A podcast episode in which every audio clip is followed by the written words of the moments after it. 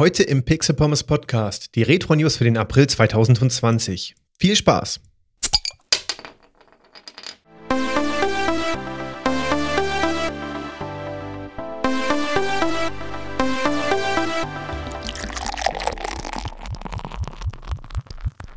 Die letzte Episode ist tatsächlich schon wieder einen Monat her. Viel zu lange eigentlich. Ich hoffe aber, dass ihr euch genauso auf die zweite Staffel freut wie ich.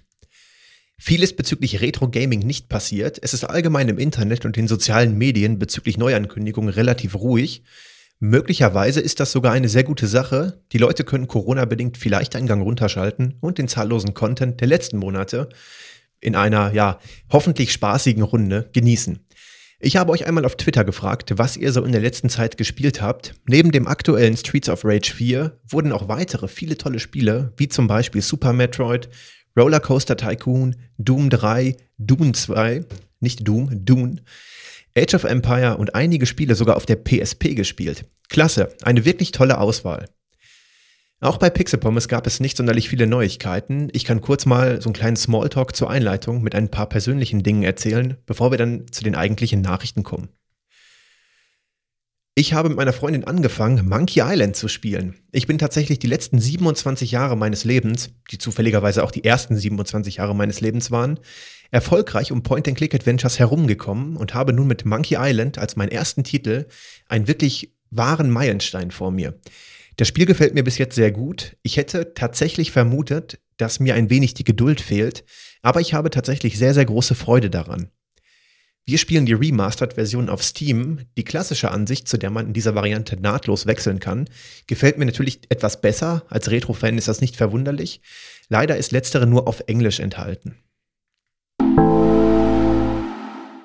Aktuell programmiere ich den Shark Prompter, das Präsentationstool für eure Notizen. Das Tool richtet sich an Content Creator aller Art und zeigt während der Aufnahme Notizen und Skripte sehr übersichtlich an, sozusagen ein moderner Teleprompter, der mit nahezu allen Dateiformaten klarkommt. Ursprünglich für meinen eigenen Bedarf entwickelt, wird es den Shark Prompter in Zukunft auch als Web-, Windows- und macOS-App geben. Diese Episode nehme ich übrigens gerade mit dem Shark Prompter auf. Das ist relativ komfortabel. Ich habe hier neben meinem Soundboard, womit ich die Jingles abspielen kann. Also zum Beispiel ähm, eigentlich tatsächlich nur einen kleinen Präsenter in der Hand, mit dem ich bei den Punkten, also der Shark Prompter läuft nicht automatisch ab, wir sind ja hier nicht bei der Tagesschau, sondern ich kann so zwischen Notizen und Notizpunkten äh, sozusagen hin und her springen mit einem kleinen Präsenter, wie man ihn von Präsentationen kennt. Das ähm, erleichtert es ungemein, den roten Faden bei so einem Podcast zu behalten. Okay, das so als allgemeinen kleinen Smalltalk zu Beginn, damit wir uns nicht ganz äh, vergessen oder ich nicht in Vergessenheit gerate. dachte ich, wollte ich mal ein kleines bisschen erzählen. Wir beginnen mit der Rubrik Neues von gestern aus dem April 1990. Am 20. April 1990 veröffentlichte Nintendo das Spiel Fire Emblem Shadow Dragon and the Blade of Light für die japanische Variante des NES. Entwickelt wurde das Spiel von Intelligent Systems in Zusammenarbeit mit Nintendos Team Research and Development 1.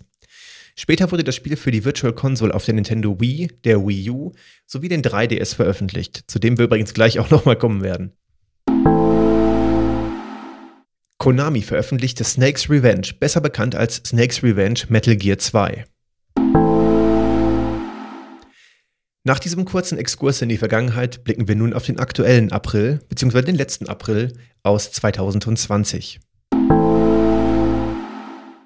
Pixel Ripped 1995 ist erschienen. Da wir dessen Vorgänger auch noch gar nicht im Podcast besprochen haben, hier ein kurzer Beitrag dazu, den ich separat aufgezeichnet habe. Viele aktuelle Neuveröffentlichungen alter Spiele oder neue Retro-like Games aller Blazing Chrome versuchen, das Spielgefühl von damals in neuen Games zu verpacken. Einen etwas anderen Ansatz geht Pixel Ripped. Anstatt nur das Ingame-Spielgefühl von damals zu vermitteln, werden gleich ein ganzer Batzen nostalgischer Spiele samt der Umgebung rund um den Spieler von damals herumtransportiert. Der Spieler findet sich in einer virtuellen Welt wieder, die er frei erkunden kann. Dies beinhaltet den Besuch in der Arcade ebenso wie die Videothek mit ausleihbarem Spieleangebot. Nicht zu vergessen die genervte Mutter, die vom übermäßigen Videospielekonsum genervt ist. Realisiert wurde Pixel Ripped mit VR-Technologie, die leider auch zwingende Voraussetzung für das Genießen der beiden Spiele Pixel Ripped 1989 und dem neu erschienenen Pixel Ripped 1995 ist. Beide beinhalten jeweils aktuelle Konsolen, Spielen und Goodies aus den jeweiligen Jahren. So kann man wunderbar in die Welt von damals eintauchen. Bekannte Konsolen sind allerdings aus Lizenzgründen anders gestaltet. Namen wie Turbo Drive und Street Puncher lassen aber vermuten, welche nostalgischen Gefühle die Entwickler wecken möchten. Beide Spiele sind auf Steam für aktuell rund 16 Euro bzw. 12,50 Euro erhältlich. Im Podcast werden wir uns zu Pixel Ripped mangels VR-Hardware bei mir eher nicht hören. Wenn ihr das Spiel aber selbst gespielt habt oder ihr es spielen werdet, meldet euch gerne mit Feedback bei mir. Es interessiert mich sehr. Leider, wie gesagt, habe ich keine VR-Hardware, aber mich würde schon interessieren, wie eure Meinung dazu ist.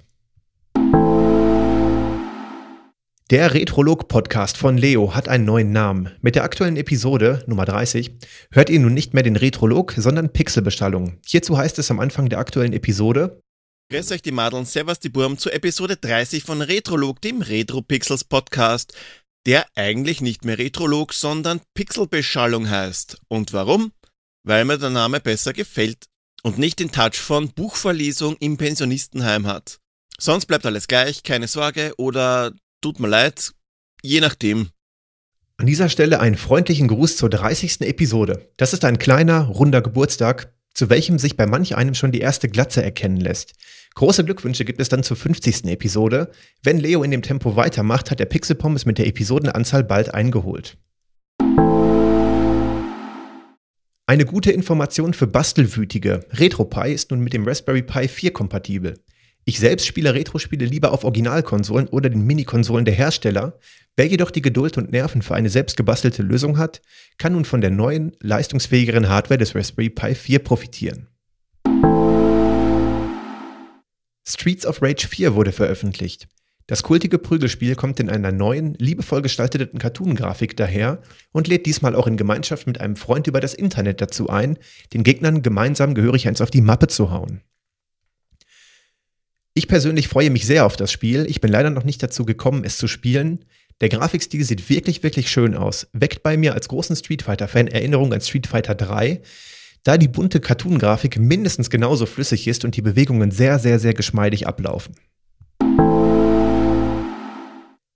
Nintendo stellt den eShop in vielen Ländern in Lateinamerika und der Karibik zum 31. Juli 2020 für die Wii U und den 3DS ein. Die betroffenen Länder verfügten nur über eingeschränkte Online-Dienste. Ein Kauf mit digitaler Bezahlfunktion über das Internet war in vielen Ländern nicht möglich. Der Erhalt von Software beschränkte sich dort auf das Einlösen von Download-Codes und das Aktualisieren von physikalisch erworbener Software. Wie lange Nintendo die Shop-Angebote in Europa aufrechterhält, ist unklar. Es würde mich auch noch nicht wundern, wenn das Angebot auch hierzulande in den nächsten ein bis zwei Jahren eingestellt wird. Bereits heruntergeladene Software bleibt auf den Geräten erhalten und ist spielbar. Beim Zurücksetzen des Gerätes, etwa beim Verkauf oder Gebrauchtkauf, können diese aber nicht erneut heruntergeladen werden. Zuletzt hatte Nintendo den eShop für die Wii geschlossen. Konami veröffentlichte die Retro-Konsole TurboGrafx 16 Mini. Für rund 120 Euro erhaltet ihr einen guten Querschnitt aus dem TurboGrafx 16 Spieleangebot. Klassiker wie R-Type in der entsprechenden Version sind ebenso vertreten wie unbekannte Klassiker. Das Pinball-Spiel Alien Crush hat mich tatsächlich sehr neugierig gemacht. Möglicherweise hören wir uns in Zukunft im Podcast hier zu. Zusammengefasst würde ich das Spiel vom ersten Eindruck her als R-Type Pinball bezeichnen.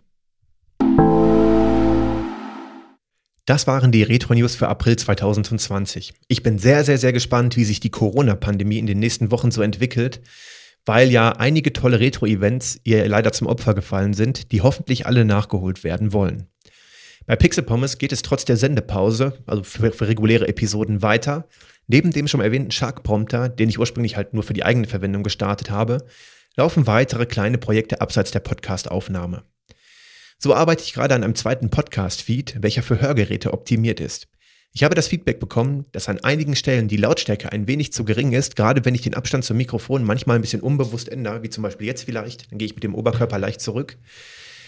Dies kann man in einem gewissen Grad per Software ausgleichen. Für den normalen Feed sind mir dann die Audioparameter allerdings ein wenig zu übertrieben eingestellt, zum Beispiel den sehr, sehr, sehr starken Kompressor dann. Daher wird es einen zweiten Feed geben, der das Audio Audiomaterial automatisch anpasst, um von Menschen mit Einschränkungen beim Hörvermögen besser verstanden zu werden.